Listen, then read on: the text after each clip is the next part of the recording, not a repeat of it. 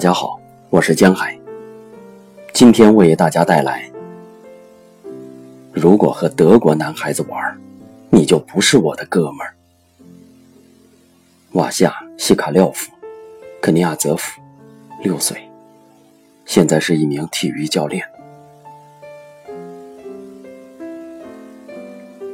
这是一个黎明，射击开始了。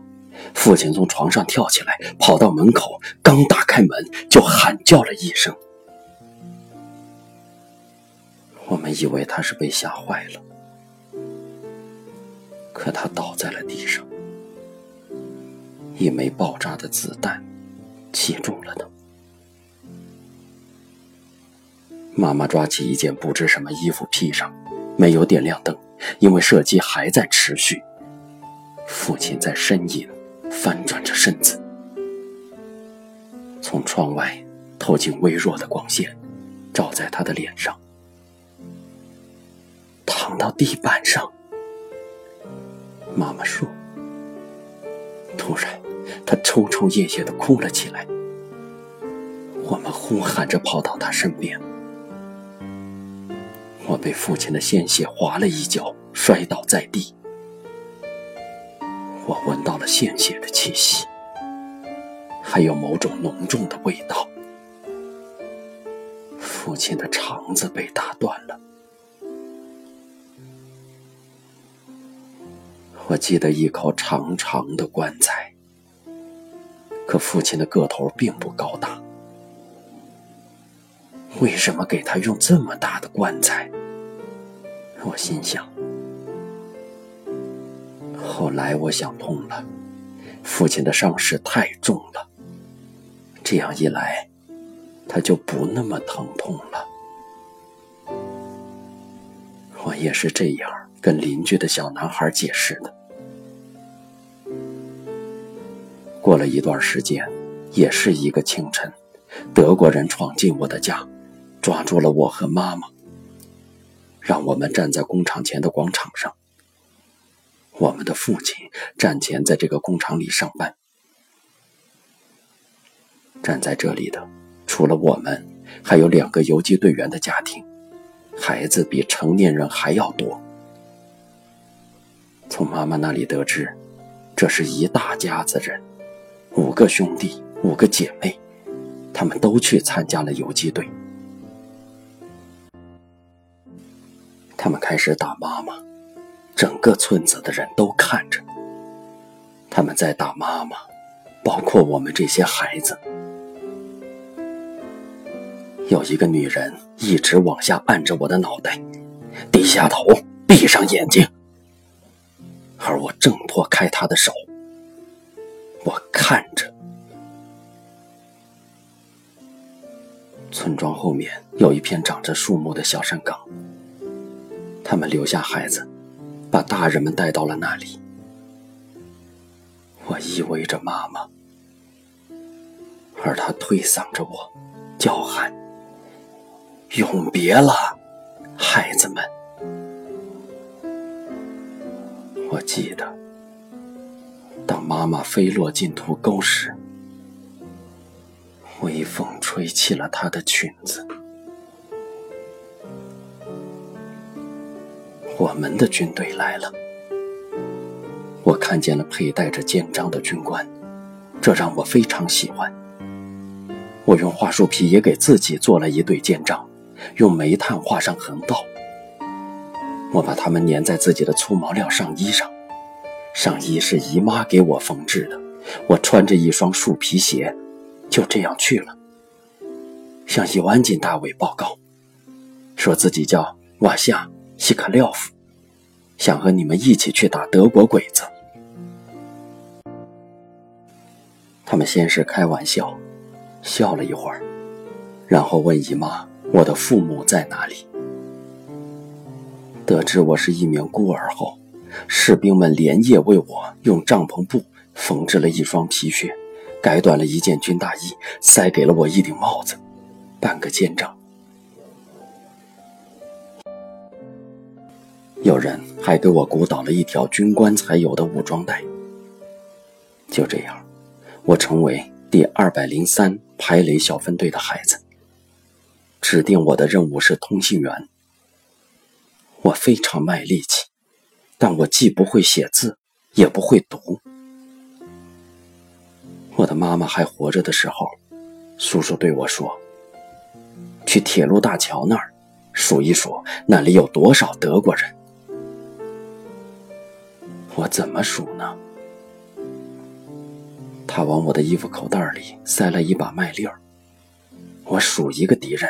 就把一个麦粒儿从右边的口袋放到左边的口袋里，数数，然后就数这些麦粒儿。战争是战争，可你应该学会读写。党支书沙波什尼科夫对我说：“战士们搜罗来一些纸，他亲自为我做了一个练习本，在上面写了乘法表和字母表。”我学习回答他的问题。他弄来一个装弹药的空箱子，翻过来说：“写吧。”在德国的时候，我们一起的已经有了三个小孩了：瓦洛加、波奇瓦德洛夫、维加巴利诺夫和我。瓦洛加十四岁，维加七岁，我当时是九岁。我们非常友好。就像亲兄弟一般，因为我们都是没有亲人的孤儿。但是有一次，我看见维加、巴利诺夫和德国的小男孩们在一起玩打仗的游戏，还把自己的一个带五角星的船形帽给了其中的一个小孩。我立刻冲他喊叫起来：“你再也不是我的兄弟了，永远也不会是我的兄弟了！”我掏出自己的战利品手枪，命令他跟着我回了部队驻地。在那里，我亲自把他关进了一个不知干什么用的贮藏间做禁闭室。他是列兵，我是下士。于是，我觉得自己按军衔比他高一些。不知谁把这件事告诉了伊万金大卫，他叫我过去。列兵维加巴利诺夫在哪儿？列兵巴利诺夫关在禁闭室，我报告说。大卫给我解释了很长时间。你们全都是好孩子，无论如何没有什么过错。俄罗斯和德国的孩子，战争快结束了，要相互友好相待。战争结束了。上级给我颁发了三个奖章，一枚是奖励抓捕盖世太保的，一枚是奖励攻克柏林的，第三枚是战胜德国的。我们的部队返回了日特科维奇，我们在这里扫除田野里的地雷。我偶然知道我的哥哥还活着，住在维列伊卡。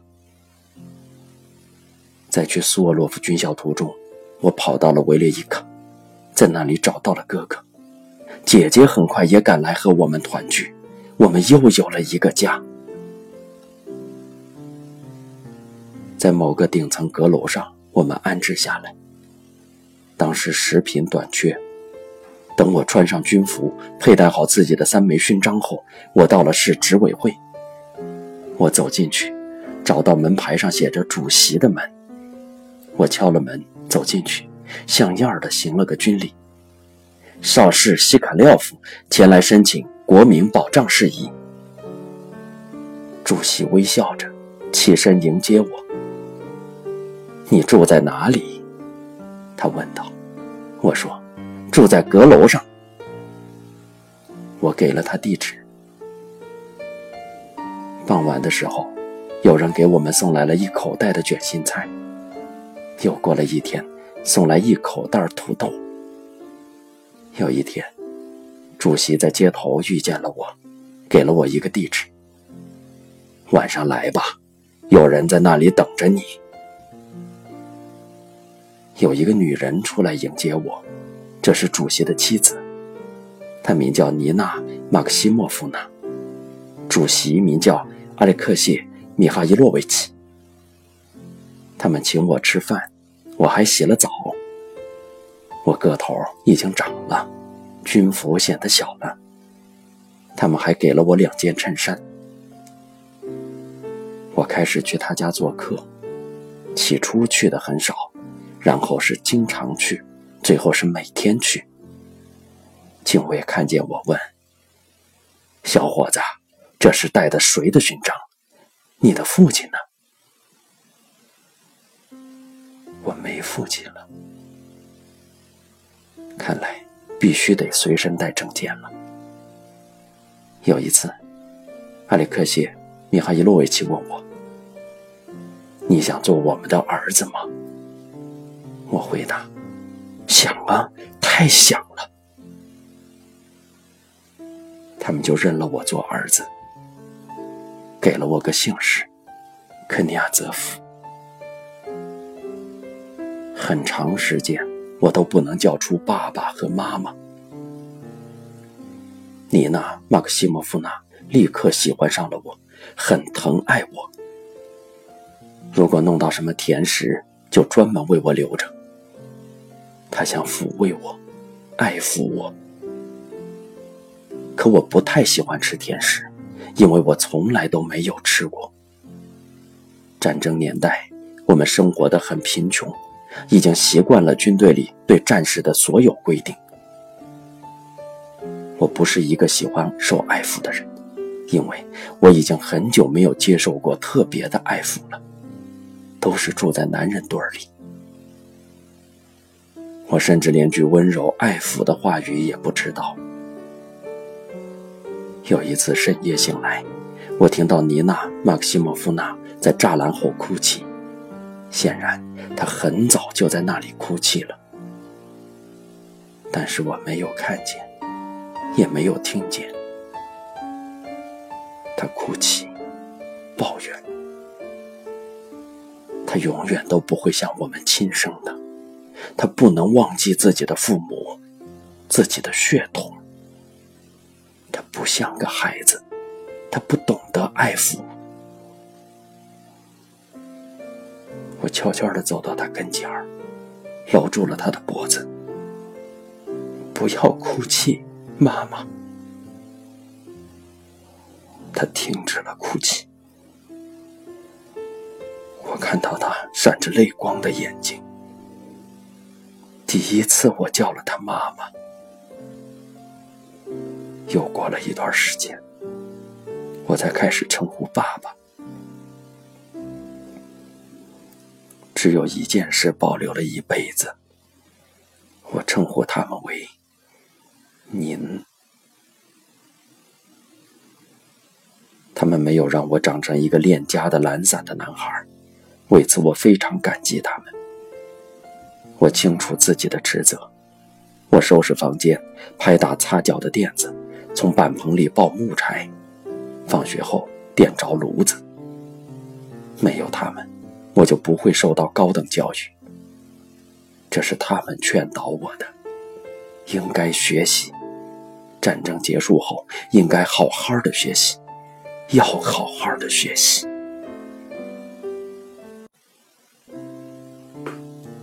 还在军队的时候，当时我们的部队驻扎在日特科维奇，指挥官就命令瓦洛加·波奇瓦德洛夫、维加·巴利诺夫和我一起学习。我们三个人坐在一张桌子前。二年级的时候，我们都有了自己的武器，我们谁也不服。我们不想服从国民教师的命令，他怎么能够命令我们呢？他又不穿军装。对于我们来说，只有指挥官才是权威。老师走进来，整个班级的学生都起立，可是我们还坐着不动。为什么你们坐着不动？我们不会回答您的问题，我们只服从指挥官的命令。大课间休息的时候，我们让所有学生站成一排进行队列练习，教给他们唱军歌。校长找到了部队，向政委汇报我们的操行。我们被关进了禁闭室，受到降职处分。瓦洛加·波奇瓦德洛夫曾经是上士，现在是中士，我是中士，成了下士。维加巴利诺夫是下士，成了上等兵。指挥官和我们每一个人都进行了一次长谈，开导我们要好好学习。我们想练习射击，可他对我们说：“你们应该上学。”但是，我们仍然佩戴着勋章去上学。我保留下来一张照片。我佩戴着勋章坐在课桌边，为我们的少先队员报画插图。当我从学校里带回一个五分，从门口就喊叫：“妈妈，五分！”我已经很轻易就能叫出妈妈来了。